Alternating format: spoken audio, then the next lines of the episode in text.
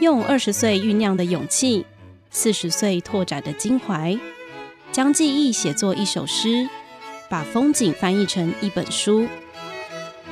本节目配合青年创作奖助计划，由文化部与玉山社出版事业股份有限公司制播。青春好创作，出版正当时。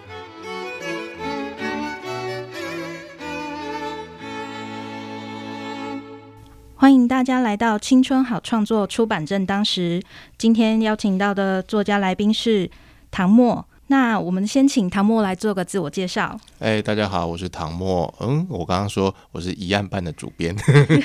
刚才自我介绍的时候，对啊，就是现在在外面帮公司都要打一下他们的头衔，这样对。哦，所以是一个刊物的编辑吗？呃，一个内容网站就是重大历史悬疑案件调查办公室，简称一案办。听起来忽然很忽然把你的炫。 podcast 变成我的 podcast。对啊，不要这样子，突然很 炫。对，不错不对，错。欢迎收听我们的第二季喜剧谋杀。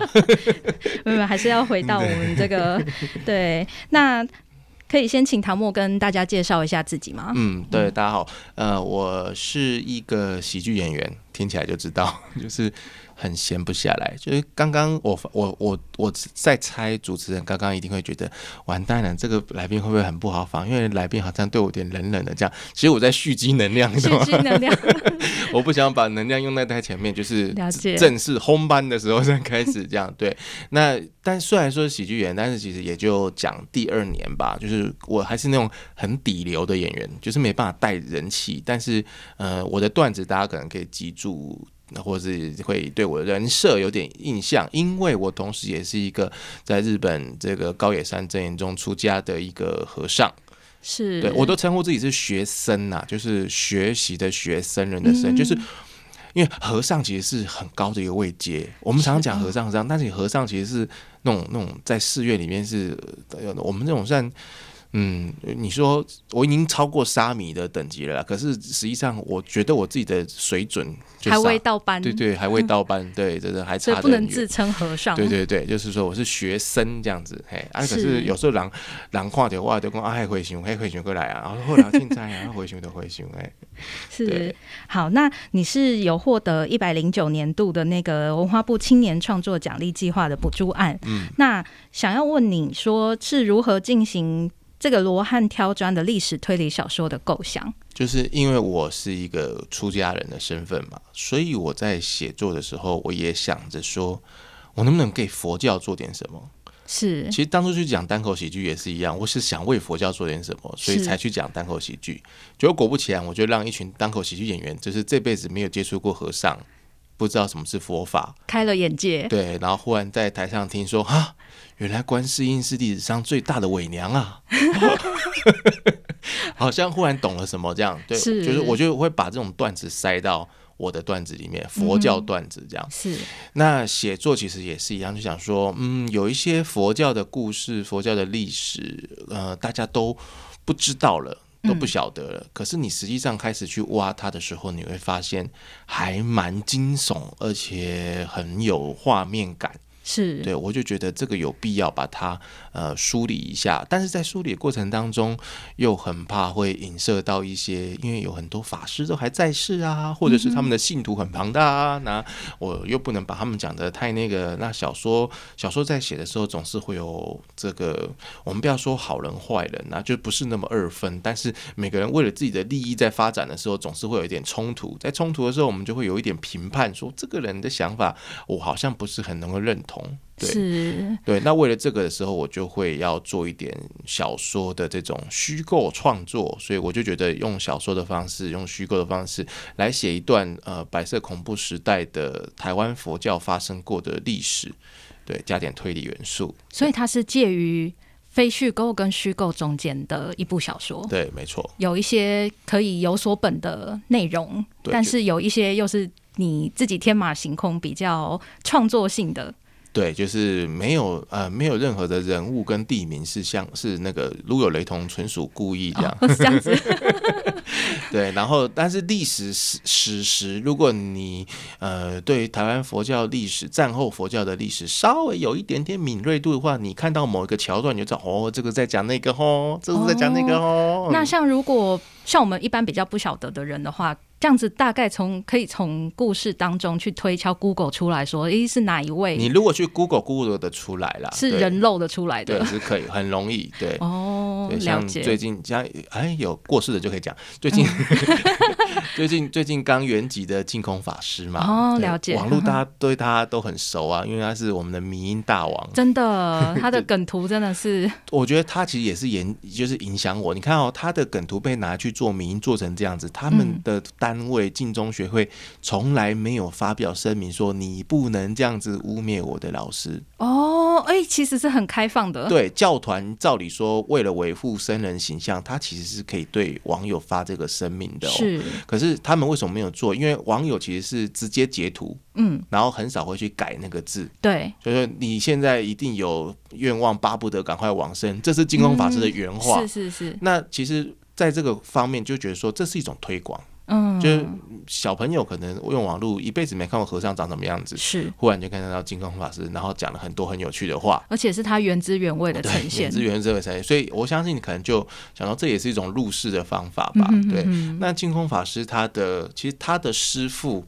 呃，一个叫李炳南的居士，因为也是过世了，就可以讲，就是他曾经率众然后烧书，烧书对，就焚书，你知道吗？这样不行，出版 社不能接受，会烧更多，你们印真更的多，不是知道啊吗？哦哦这也要读者愿意要买啊，对有需求 对，哎，越烧越旺啊，进、哦书你要让一部书红，就是把它禁起来啊。哦，这样子对，禁起来就红了。对所以他烧的那部书就是呃，那个印顺导师他写的这个净土佛教的净土新论，就他嗯对于佛教的净土观、极乐净土，还有一个新的考究跟学说的发想，是就就被拿去烧。因为他觉得这个是邪说，是歪理，嗯哼，那就烧烧完之后，就果不其然，两两位老老前辈都是佛学大咖，他们两个双双过世之后，最红的就是这本《净土 新论》。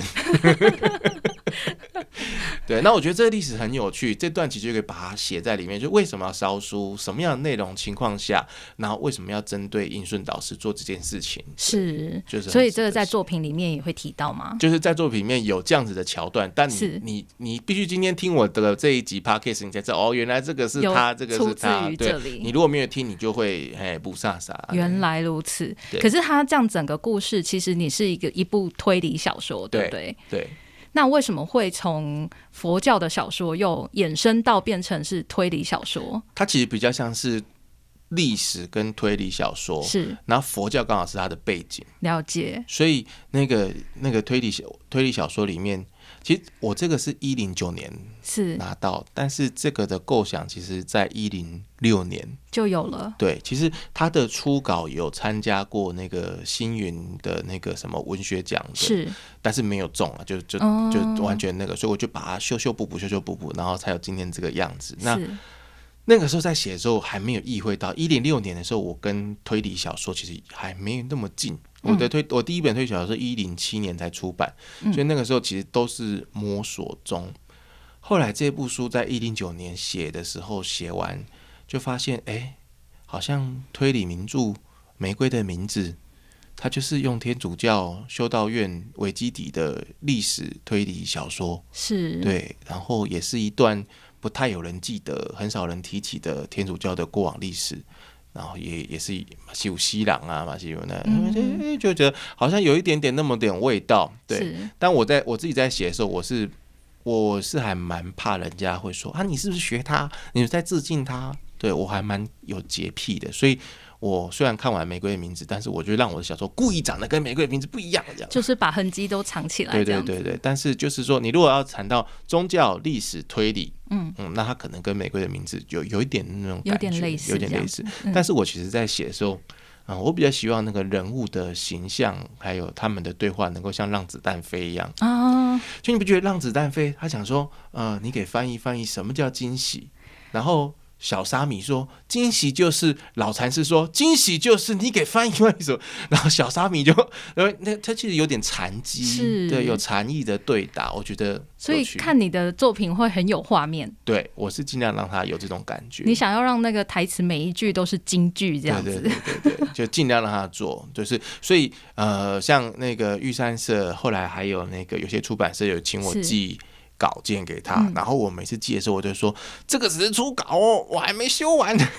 你是怕吓到编辑吗？就是我的我的对白，其实我现在讲是这样讲，但是我对白其实还没有修到，我觉得很满意。是，对，，然后现在剧情也有点慢换，就是有点就是需要收长束回杂。来。对对对，我我现在要，我现在要把它弄得更凝练一点，是对，所以要强调这是初稿，你们如果要出版的话，我们另外再谈。 了解。对在这一部小说创作的里面，它的形式有没有什么跟一般作品比较不太一一样的地方？形式上其实就是它的这个推理不像是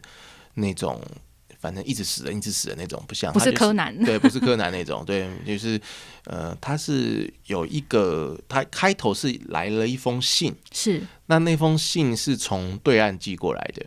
从对岸寄过来，然后是白色恐怖时期。对，所以问题就是哦怎么来的，对谁让他进来的？那这封信真的是那个地方寄来的，还是他其实是一个钓鱼的饵？哦，因为当时在抓匪谍，是，所以也有可能是台湾人这边自己要搞那个人的时候自己对做的。对，因为那个时候佛学有一个佛教有一个状态，嗯就是一九四九以后来台的这个和尚，甚至一九五零年才来的和尚，晚一年哦，嗯，就被怀疑可能是被共产党渗透过的政治和尚政治和尚，所以是他们也带着共产的思想。想。然后进到这边来，就是怀疑或者担心他们，嗯哼哼哼像巨赞法师、慈航法师、印顺导师，他们都是比较晚来的。了解，所以大家就很担心他们会带这种东西来，因为佛教的僧团生活其实很共 产，是没 错，我们其实是对，没错，我们其实是人民公社式的生活。 是就是我们从施主家拿了，也就是说拿了五万块，然后我们嗯就从大的和尚开始分，按比例分分分分，分完分到这副钱没有这样子，是所以我们是人民公社。哦那我们现在看好像还好，可是，在那个风声鹤唳的年代，对我如果讲说哦，生团就是一个很很好的生活模式，大家应该要学习这样生活模式的时候，就有可能被打上红标签。了解，对哦，原来有这样的一个缘由，对啊，在这样子的脉络之下。那你说，就是他的推理的部分是由于一封信，嗯，没错，那是很多人被这封信给卷入，然后可能就有政府打压或什么之啊对类有一些吗有一个历史事件嘛，那。啊、这个历史事件，呃，活的人也还在啦，但他也常常讲，他在书里面也讲过，所以我也可以讲，就是星云法师，他其嗯是实被国民党关二十三天过，哦，他他被他被关起来，对他被关起来，关了二十三天，因为是他去参加一个佛学讲座哦，那那时候不能读书会啊，可以，哦，那时候可以吗？其实可以。对佛学讲座嘛，没什么哦啊。是然后开幕典礼那个立法委员都找来了，是都都都已经弄聘贺啊。然后拿我们在新竹的灵隐寺，还有一个佛学的讲座，然后有一个开幕式，这样新生实业室。结果新生实业室的前一天，他们在新竹市贴的那个招生海报，有没有是通都被盖那个呃中华中华人民共和国万岁的印章，哦是毛泽东万岁的被别印人章，这样嗯子恶搞，对，就盖在他们的海报上面，是，所以以隔天就根本没有办法开幕，就把这些人通通抓去问一遍。嗯那知情的人当然就说这是人家盖的印章，你是你被诬陷的，对你原版海报拿去看就没有这个东西，所以呃第一次还没事，大家就问完话就解散，但是就有人觉得说宁可错杀一百，不可错放一人，就把这个人通通都分两批，一批关在新竹，一批关在台北的东本院寺，就是现在的狮子林，哦，狮子林，嗯，把和尚关在东本院寺、欸，超讽刺，真的 哇！可是那地方到这样还要派警察在那里驻因为守，那个时候国民党把东本院寺。占据下来，把它当做刑求犯人的拷问的地方啊！原来如 此，这个真的不对，这有一够方地面狱有梗，对对啊，就是他就他就是当时东东西本院是在西门町嘛，是然后呃西本院是就是一堆的那个我们说这个难民就开始在那边架架床叠屋，就随便就乱住住在那边。是那东本院是这边，东本院是它盖的是印度式的风格。哦，如果你们现在如果去日本的那个竹地本院寺，嗯，对你去 Google，就是你们现在赶快打开你们手机 Google 竹地本院朱寺，棣本院对，寺，你会看到它是一个很印度教的风格。所以其是实印度的寺庙不是都不是要不是取名叫本院寺不是不是吗不是是是本院寺派啊，东本院哦寺东派，本院寺派就是他们在明治时代的时候，他们要让他们的佛法更入世、是更活泼，于是他们找了现代的建筑师，要盖现代的新颖的佛寺，所以就盖成这个形状。对，盖成印度式的形状。那呃，东京的竹地本院寺，它就是印度的风格；嗯然后西门町的东本院寺也是印度教的风格，就就是因为佛教从印度来的嘛，所以它就了盖解成盖成原本传统的那个那样个子。样子，但是很不日本，就没有什么琉璃瓦、嗯不黑米吉啊，就全部是都石头做的这样。那它现在被拆掉，变成狮子林吧？对，现在是个就是商场，对，就是一个龙蛇混杂的商场这样它子。它楼上的那个港点还蛮好吃金的。狮园，对， 对我都去隔壁香满楼吃，对，也不错。对， 呃，说到这个这个里面有什么，就是啊、我那天偶然间知道竹地本院是好像可以列在这个旅行名单，除了除了那个风景之外，你知道那个三浦春马不是过世吗？，是他现在就是安放在、嗯哦安放在那个地然后方，还好像蛮多艺人都会，都会放在那里。对对对。嗯哦，所以它也是一个蛮跟演艺有相关的嗯寺院这对啊样，子。因为蛮多艺人是净土正宗的啦，是，对，所以他们就会安放在那边。哦，这样很有趣，对啊，又多了一个可以去朝圣的地方。没错，对，嗯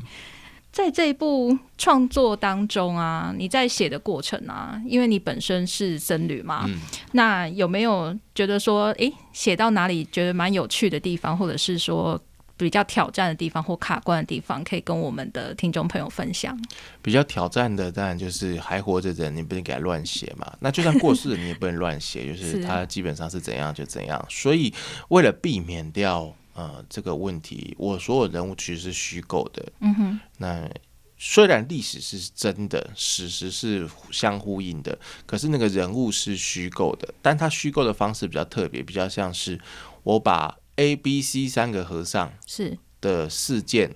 然后糅合成一个叫做 D 的和尚。嗯哼，就是 A B C 是真的和尚，是但我就不用他的，就不用，他的样我子，弄了一个 D，然后嗯 D 它其实同时间有 A B C 三个人的色彩在他身上。了对解，，那你要说他是也可以，你要说他不是也可以，就是佛法一即多，多即一，空即是色，色即是 对对对空，这把它样融在一起。哎，对，你说是也对，说不是也嗯对，这了样。解，对，那这是我我我去这样尝试，然后呃，比较有趣的就是为了写这个东西，除了我已知的这些战后佛教的一些故事之外，也去图书馆做了一些资料研究，看了一些当时的法师们的日记，就发现图书馆可以看到这些东对西，对对对，图书馆央图可以都都有哦，都这可以调阅对得到，对，然后就有很多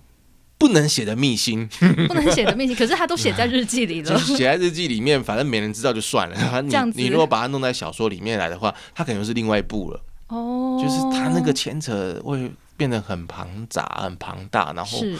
对，完全就是它是完全可以是另外一部作品这样。对，但很有趣。所以去做这样子的填调，其实给你很多灵感，对不对？对，然后也会稍微对台湾佛教界现在的这个现况，为什么是现在这个样子，嗯，稍稍会有点感触，会觉得嗯有点可惜呀、变成现在这样子。是怎么这样演变过来的？嗯，对，就是我可以问听众朋友，你们觉得你们自己是佛教徒吗？啊，你肯定会说，哦，对啊，我拜观音了，怎么不是佛教徒？可是佛教徒的基本是受三皈依，你有受过三皈依吗？他说什么是皈依？这样，嗯，现在现在的佛教徒大概是这样，就是只知道那个神明，是然后只知道拜拜，对那但是真正的内涵都不晓得。了解，但是其实它跟战后这一连串的呃佛教跟政治之间的这个呃亲疏远近的关系，分分合合、纷纷扰扰的这个关系，其实都有都其实是扣在一起的，对不其实对都？扣在一起的，没错。嗯那在这部作品当中呢，呃，有没有什么比较特别的桥段想要跟大家分享的？比较特别的桥段哦，嗯，就是它叫做罗汉挑砖呐、那是那个砖其实是它不是真的砖头，它其实是书砖，就是、哦，就是就是他挑选很有学问的对，他意其思实。很有学问。我一开始看作品的名称，我以为他是要盖盖一座房子佛对，寺，其还实是也有这个概 念。对，法城嘛，就是法城这个东西，它不是真的土石盖起来，它是你佛法很强，它就会你的道理很强，你的心很坚定，那就心就像一个城堡一样，嗯它无形的它是一个城堡，所以它有几层寓意在。那它其实就是挑书砖，嗯挑书砖的这个这个故事其实是来自于那个慈航法师，嗯他当时在。在细致的那个弥勒内院的时候，他就会人家来去这边拜访他，然后那个和那个僧人去拜访他的时候，诶、就他想尽办法要培养这个僧人，就帮他弄了很多很多的书，嗯，呃，然后他是书就是呃，在应顺导师就是在山下看完了，看完之后呢，他就自己就搬搬搬搬到山上，然后再换一批搬搬搬搬这下些来看。书应该也是都是佛法内容的对书，对对不对对所以但佛法内容的书有这么多，对，因为祖师还蛮多话的， 祖师话都还蛮多的，是对，所以书其实量很很大。那他就是每天就这样搬，看完一部搬一部，看完一部搬一部，所以有一个这个寓意在里头。那另外一个、这个挑砖其实也是跟我另外一本历史小说有呼应，是对，就是我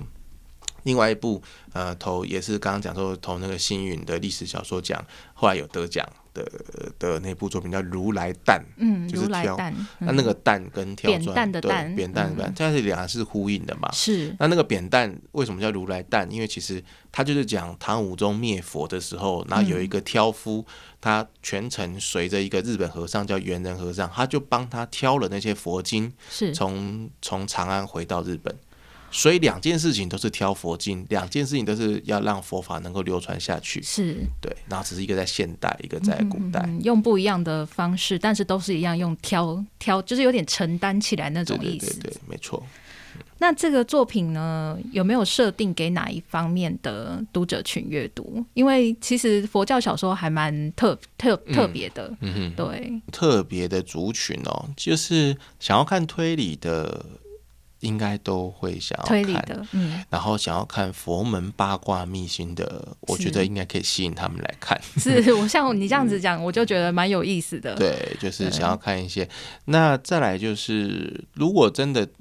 譬如说，我们假设你现在你现在这个问题就很像是，我现在已经出了一个书了，然后我那个书 要 slogan，我 的 slogan 要针对谁？ 那可能就是针对就是对玫瑰的名字啊这种推理原著有一点有一点想望，有一点盼望，但是我很讨厌人家说这是台湾版的玫玫瑰的名字，我也很讨厌什么是什么台湾版的什么什么蛙哥，就是我们是自己的，对对对对是我们我是是我自己的创作，对对对对对不是致敬，不是仿效哪一部这对，样子。只是刚好我的，你看我我刚刚讲说我的创作历程这样一路下来，只是刚好就跟他吻合嘛，对那那就没办法。但是我就会想说，这可能也是一种方向吧，就是你如果看过《玫瑰的名字》，然后你对这种或者是呃那个什么呃那个什么达文西密码，是像我刚刚就想到达文西密码，其实他对基督教还是天主教、嗯这种讲到耶稣基督，然后可能是不是会有后人嗯嗯，的这种谜团，对。就觉得诶，这个还可以发展成很多部曲、诶，对，但当然我是没有去动到根本教义的部分，是但是佛佛教其实也不太担心有人来动根本教，因为很多东西佛经就是讲得很清楚嘛，就是释迦牟尼的儿子后来是堕了地狱道，那他自己儿子的也救不了，因为个人造业个人担。是， 对，然后释迦牟尼其实最后是呃，那个历史考究应该就是要不就是食物中毒，要不就是营养不良走走掉的，对，吃了有毒的稀饭，那就是就就这样子嘛，对不对？那这个就是实实在在的，然后我们就是去去看待它就好，所以也不是说，变成后来反正不是说我不想去动，好像也没什么好动，对因为历史事实就是这样子。对了解，那这个佛教的东西真的是很深奥诶，嗯你要这样子写做填调，应该是做了蛮久的，嗯，就是变成是说，因为平常的生活就是早晚课，然后写小说、阅读。那阅读的东西，除了小说，除了呃文化相关的书啊，什么有的没的之外，当然就是佛经跟佛经相关的论述，以是及一些呃佛教史的东西。因为佛教史其实也很多种面向，呃，什么禅宗史啊，或者南传佛教史，就是它有很多的切入点可以去读。嗯，对，那就是从这个阅读当中会去找到一些蛛丝马迹，是是可能可以创作的。最早会读到元仁法师的故事，就是因为他有一个《入堂求法巡礼行记》，最早是先这样乱读乱读，后来就入到哎读到说，呃，日本人把它誉为说是跟呃马可波罗《大唐西域记》啊、三部齐名的。的的这个作品是游记作品这样，然后就觉得哎、那没有完马可波罗至少知道他来干嘛，嗯大唐西域记》就算你没看过，你也知道《西游记》在干嘛。是对，那这个猿人他是在干嘛？你不知道，嗯那就买来看，看了之后才发现，哦，原来是这样子一回事。就看一看之后，发现其实意境法师的那个《南海寄归传》，他也是很厉害，他是走海路诶、哦，他去斯里兰卡，他坐船诶、真的太他厉害了南。洋，他是走南洋路线，这个也很少人谈。那我觉得这个其实也很值得谈。这条航路应该会蛮常遇到那个海盗，对啊，对啊，对啊，所以他沿路上其实也是呃风波也是很多。对，是嘿。那在他嗯、这部作品除了推理之外，嗯你会有什么佛法的东西放在里面吗？嗯，我会尽量让他不要说教。不要说教，对，嗯说教的我很讨厌，所以我会让它呃生活化，读起来就像你的那个单口相声一样，这样子对有趣的。然后呃，可能佛法的状态就会像是两个法师在吵架，啊，就是你看得出来他们在吵架，你嗯看不懂他们吵的内容。是他说。念佛求往生，但是去西方啊，怎么会去东方呢？可是佛经里面讲东方有净琉璃世界啊，你看起来两个好像是在吵什么佛教的义理怎么，但其实他真的讲的背景是两个人他们根本上的不合，嗯哼哼我根本没有要被你说服。了解。嗯然后另外是我就是要唱反调，你要叫大家去西方，我偏要去东方。所以比起讲佛法，这还比较像是在讨探讨人性，嗯对不对？对嗯哼，就是最后最后两个可能不欢而散。然后你办你的西方极乐法会，我办我的东方净琉璃世界法会，两个互别苗头这样。对，最后可能会变成这样子，类似像这样子的情节。哎，那在目前这样子的推理小说，你已经有个那个结局的想法了吗、有啊， e 这 n d 个 i n g 已经有出来已已了，经交案了，啊所以 ending 已经出来，只是交结完案之后，嗯然后你知道人都是会悔其少作的， 有时候隔天醒来想说，我昨天写的啥小啊， 就会想把它拿出来再重重新全全部重弄一遍。现在都是这样，是我发现我现在。像我这几年都有，我已经有两年多、两年、三年没有出新书了。其实最大原因就是因为我一直在，我每次我的写作习惯是，我写到第七章，然后我要写第八章的时候，我会从第一章开始读。又回去再重看，对然后呢就在修前面的不完美的地方，，对，结果第八章永远写不出来，因为第八章会变成第九章。就原本要写第八章，他就跑第九章，又多了一章，然后中间越来越多，越来越多。就是以前就会想说，怎么有人可以动不动就十五二十万字这样写？后来发现十五二十万字根本不够，可是我又不想写成十五二十万字那么大部头，是因为我觉得抓在十万字上下比较符合现代人阅读的一个习性。虽然说现代人根本没有在阅读，不会 啦，阅读的是不一样的东西而已，但媒是介不同，我想说，就是如果在这样的情况下，我如果让它篇幅稍微少一点，然后结局紧凑一点，会不会 有更多人愿意来阅读？对，我的想法是这样，就我如果一出手就是三十万字，那最后还是不会有人读啊。了解，对，我的心态其实一直都是这样，先即使求对大家先来求看来看，对对对对对，慢慢再以后再说。是，